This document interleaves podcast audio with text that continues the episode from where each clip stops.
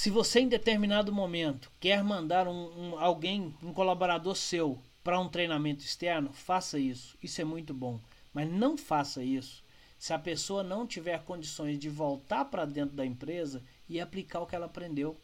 O que a gente mais vê é a empresa, não, ok, vai lá, faz esse treinamento, esse treinamento é muito bom. Quando voltar, essa pessoa está tão abarrotada de coisa para fazer que ela não consegue aplicar o que ela aprendeu. Passou uma semana, já esqueceu, 15 dias, tchau, aí não aplica mais. Então, desenvolver as pessoas é a partir do momento que eu treinei, seja interno seja externo, eu dou condições para que essas pessoas evoluam. Eu dou condições para que essas pessoas possam colocar aquilo em prática.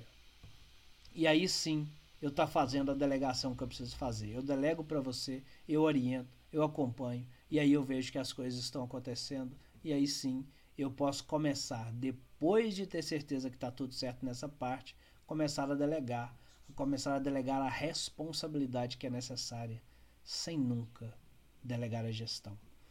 Eu acho que quando a gente acompanha esse processo com essa, com essa pegada, nós vamos ter sim gente acompanhando o que a gente quer dentro da empresa, gente com visão que a visão que a empresa tem e gente que vai contribuir bastante. Não adianta focar em um, é preciso focar no conjunto. Afinal de contas, a minha, a, o resultado da minha empresa é a média de todo o potencial ou competência que a minha equipe tem. Não adianta desenvolver se o resto não vai junto. A gente precisa criar esse ambiente de aprendizado contínuo dentro da empresa. E se o empresário, o líder, não tem tempo para delegar, não tem como trabalhar aprendizado da equipe.